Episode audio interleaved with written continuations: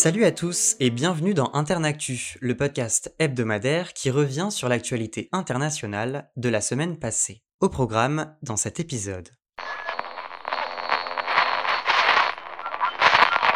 C'était une réunion placée sous le signe de l'unité face à la Russie. Jeudi, une cinquantaine de dirigeants européens se sont réunis en Moldavie pour le deuxième sommet de la communauté politique européenne dans ce petit pays voisin de l'Ukraine qui craint aussi la Russie. À seulement 20 km de la frontière ukrainienne, les participants ont envoyé un message de soutien à l'Ukraine et la Moldavie, deux anciennes républiques soviétiques. De son côté, Moscou a affirmé que les forces ukrainiennes avaient tenté d'envahir la région russe de Belgorod et mené des frappes ayant fait 11 blessés. Volodymyr Zelensky a profité de la tribune du sommet de la CPE pour redemander avec force une adhésion de son pays à l'OTAN et l'Union européenne. Tous les pays européens qui ont une frontière avec la Russie et qui ne veulent pas que la Russie leur arrache une partie de leur territoire doivent être membres à part entière de l'OTAN et de l'UE a-t-il déclaré. Dans son discours d'introduction du sommet, la présidente moldave Maya Sandu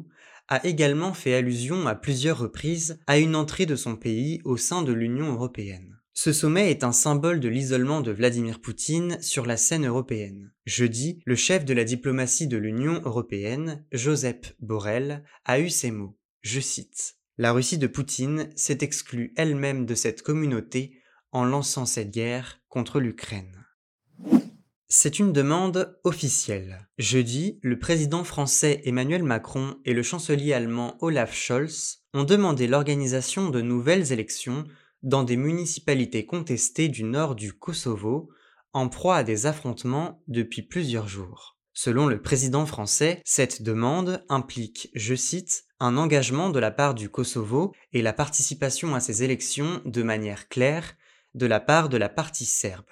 Interrogée en marge du sommet de la communauté politique européenne en Moldavie, la présidente du Kosovo, Vjosa Osmani, s'est dite prête à envisager cette possibilité. Emmanuel Macron a également déploré l'organisation d'élections alors que, je cite, les garanties de bon déroulement n'étaient pas fournies. Le nord du Kosovo connaît une situation tendue ces derniers jours. De nombreux membres de la communauté serbe majoritaire dans quatre villes ne reconnaissent pas l'autorité de Pristina, capitale kosovare, et sont fidèles à Belgrade, capitale de la Serbie. En avril, les Serbes ont boycotté les municipales dans ces localités. Des maires albanais ont ainsi été élus avec une participation de moins de 3,5%. C'est leur intronisation par le gouvernement kosovar la semaine dernière qui a créé une étincelle dans la région. Mercredi, la Corée du Nord a annoncé avoir tenté de lancer un satellite de reconnaissance militaire. Celui-ci s'est abîmé en mer. L'agence de presse d'État KCNA a expliqué cet échec par, je cite, une perte de poussée due à un démarrage anormal du moteur du deuxième étage. L'armée sud-coréenne a diffusé des images des débris du satellite et de son lanceur qu'elle a repêché en mer Jaune, au large de la côte occidentale de la péninsule. Survenu tôt mercredi, le tir a déclenché une alerte aux missiles au Japon. À Séoul, capitale de la Corée du Sud, les sirènes ont retenti. Les habitants ont reçu un ordre d'évacuation en faisant passer les enfants et les personnes âgées d'abord. Le ministère de l'Intérieur a ensuite annulé cette alerte, évoquant une erreur. La Corée du Sud a qualifié l'engin de satellite espion présumé quand le Premier ministre japonais Fumio Kishida a utilisé les termes possible missile balistique. Tokyo a fermement condamné ce tir et dénoncé une violation des résolutions du Conseil de sécurité des Nations Unies. Depuis 2019 et une hausse des tensions avec la Corée du Sud, la Corée du Nord a accéléré son développement militaire. Son leader, Kim Jong-un, l'a déclaré puissance nucléaire irréversible. Il s'en est fallu de peu. Jeudi soir, le Sénat américain a approuvé l'accord trouvé entre Joe Biden et l'opposition républicaine pour relever le plafond de la dette du pays et éviter un défaut de paiement. C'est une grande victoire pour l'économie et pour le peuple américain, a déclaré le président après des semaines de négociations. Les États-Unis n'avaient que jusqu'à lundi pour éviter la banqueroute. Pour accroître son niveau maximal d'endettement, le Congrès américain doit intervenir et peut choisir de le relever ou de le suspendre. Ce plafond de la dette a tenu le pays en haleine durant des semaines. Le leader des républicains à la Chambre des représentants, Kevin McCarthy, en a fait un levier de pression politique contre Joe Biden. L'accord trouvé entre les deux parties samedi dernier, évite que les caisses du pays se retrouvent à sec le 5 juin. Il suspend le montant maximal d'endettement à 31 400 milliards de dollars pendant deux ans. En échange, les démocrates ont accepté de limiter certaines dépenses. Le texte a déjà été approuvé mercredi soir par une grande majorité des élus de la Chambre. Joe Biden n'a plus qu'à le promulguer. Concrètement, sans accord, le pays aurait eu des difficultés à verser salaire, retraite ou remboursement. Un cas de figure qui aurait plongé la finance américaine dans l'incertitude avant de toucher, tôt ou tard, les économies internationales.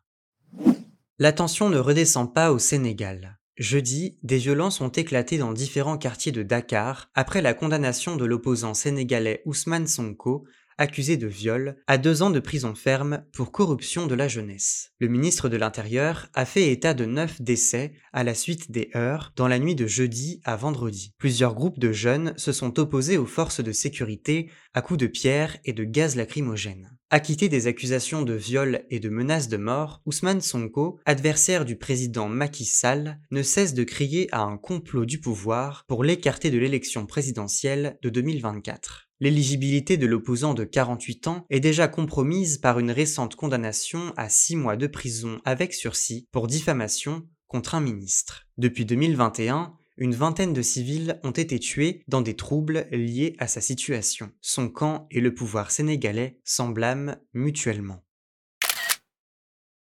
Recep Tayyip Erdogan, c'est le nom de la personnalité de la semaine. Dimanche dernier, il a été réélu président de la Turquie pour 5 ans par 52% des voix, d'une courte avance sur son opposant Kemal Kilic Daroglu, auréolé de 48% des suffrages. À 69 ans, dont 20 passés au pouvoir, Erdogan s'est finalement imposé à nouveau, malgré un premier tour surprenant qu'il a vu talonné par son principal rival, dirigeant du CHP, le Parti républicain du peuple. Né en 1954 dans le quartier populaire du Kasim Passa à Istanbul, au sein d'une famille pieuse et modeste, il étudie dans un collège religieux. Il a une passion, le foot. Mais son père y met fin. Le jeune Erdogan ne réfrène dès lors plus son ambition et veut venger les néo-urbains qui, comme lui, se sentent exclus du pouvoir. Il devient militant de la mouvance islamiste turque néo-conservatrice, le Miligorus. En 2001, il cofonde l'AKP, le Parti de la justice et du développement,